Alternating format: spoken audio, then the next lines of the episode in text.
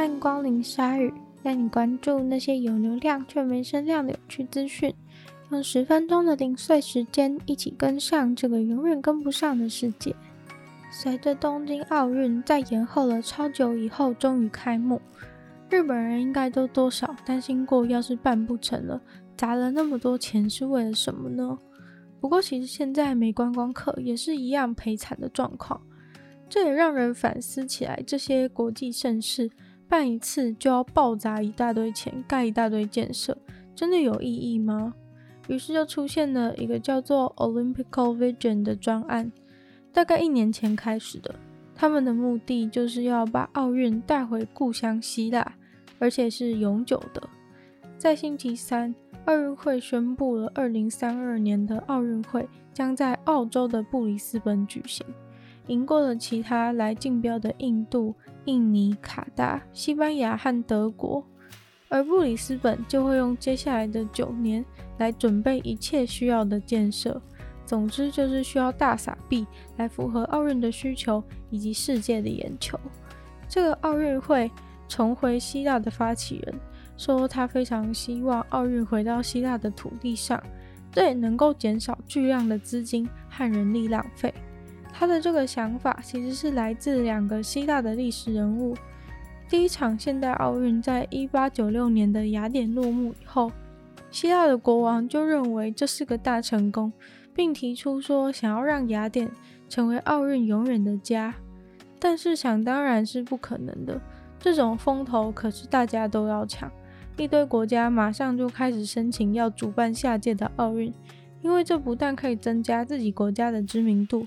也能靠着奥运人潮带动观光，而现在他们提倡的是让希腊成为永远的主办地点，但每四年还是会由不同的国家来筹办。他们说这样的话，因为不用盖场馆，花那么多钱，所以就算是经济能力没有那么好的国家，也能够参与主办奥运。不然大家也知道，奥运办来办去都是那些国家。他们希望在奥运常常拿下好成绩的非洲国家也有能够主办奥运的机会。个人觉得这其实是个不错的想法，毕竟办奥运真的很劳民伤财。也许有些务实派的民众也都会支持，只不过以国家、政府、奥运委员会的利益而言，几乎不可能支持这个专案吧。虽然我有点期待让古希腊文化重返光荣，不过看起来是很困难。一群科学家从中国西藏拿回了两块冰块，结果在这两块冰里面发现了古老的病毒。虽然现在同时提到中国和病毒两个关键字是有点敏感，不过总之这跟那没关系。这块冰块是二零一五年的时候取得的，而且冰块已经被结冻了一万四千四百年。也就是说，这个病毒是一万四千四百年前存在的病毒。西藏那边的冰河是渐渐形成的，所以跟那些灰尘啊、气体和病毒全部都一起被冰在里面了。这些位于中国西部的冰河目前都没有好好被研究过，而这群科学家他们的目标就是想要用这些冰河里隐藏的资讯来理解这边过去的环境。而病毒就是环境资讯当中相当重要的一环。当研究人员分析那块冰的时候，他们找到了三十三个病毒的基因序列，在这三十三个当中，有四个似乎是那种容易感染细菌的病毒，当中竟然有二十八个是从未发现过的病毒。科学家认为这些病毒不是从动物或人身上来的，而是从土地或植物中。这些病毒之所以能够留存至今，都是因为封印在冰里面的关系。这些病毒都是能够在极端环境中存活的病毒。这些病毒的基因使得它们能够在超寒冷的状况中存活。科学家说，用来研究冰里面的微生物和病毒的技术，也可以帮助他们去找类似极端的寒冷且冰的环境中的基因序列。像是在火星的环境中就有可能有类似的，而这整个关于冰河中病毒的研究，似乎还能够帮助研究人员去了解要怎么应对气候变迁，还蛮有趣的。只希望科学家会好好处理病毒，小心谨慎，不然可能就会发生所谓的病毒复兴了。在南非的好望角市，有两位警察被逮捕了，原因是因为他们不小心让抓到的嫌犯逃走了，却在路上随便抓了一个无辜的陌生人来假扮那个嫌犯。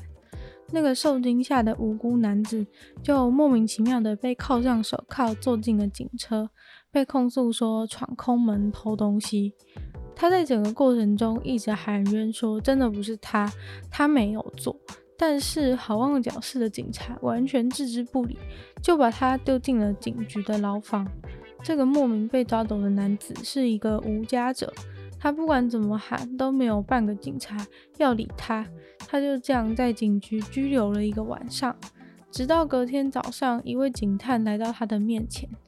警探看了案子的资料，还有听了这位无辜男子诉说的过程，马上就发现一定是警察，因为他们自己把嫌犯弄丢，所以随便抓个人当代罪羔羊。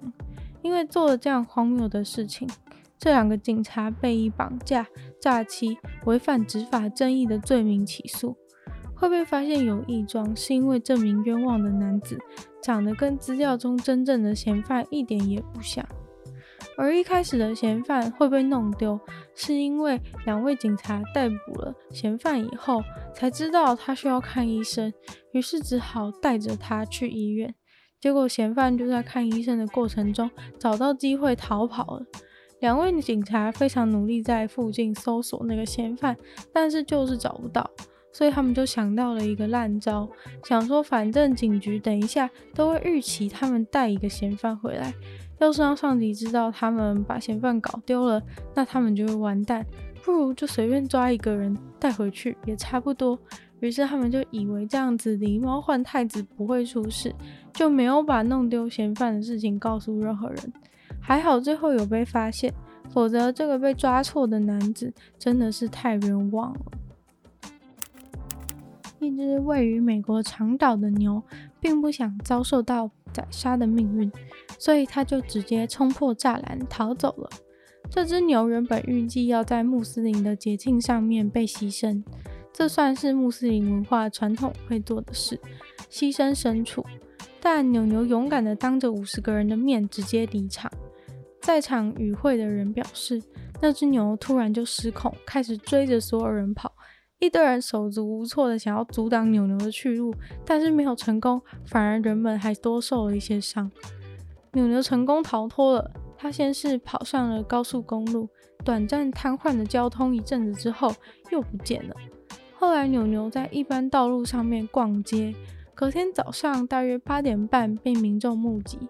有一些民众拍照上传到社群软体上面，有一位女子坐在客厅，以为是自己眼花，竟然透过窗户看到一只牛从他家外面晃过去。结果警局后来就有发现社群软体上出现了牛牛的踪迹，就派出了一堆警力去那个区域附近搜索，但是完全没有结果。现在他们只能努力的到处找牛牛的脚印之类的线索。其实是很担心牛在外面乱跑，可能会导致一些事故的发生。尤其它大概有六百八十公斤那么重。警察也呼吁民众，如果遇到它的话，不要轻易靠近，或是直接射杀它。如果牛牛顺利找到以后，将会被麻醉送去纽泽西州的动物收容所。看来这只牛的努力没有白费。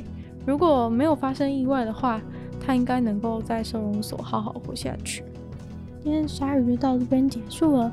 喜欢鲨鱼的朋友，记得帮鲨鱼分享出去，在任何有留言区的地方都可以跟我互动，或是直接 IG 小盒子私讯我，我都会再回复哦。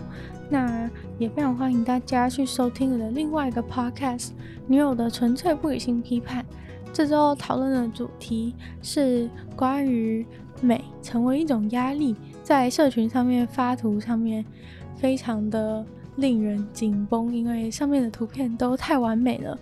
那就也希望大家可以去订阅我的 YouTube 频道，或是追踪我的 IG。那就希望鲨鱼可以在每周二、四、六顺利与大家相见。那我们就下次见喽，拜拜。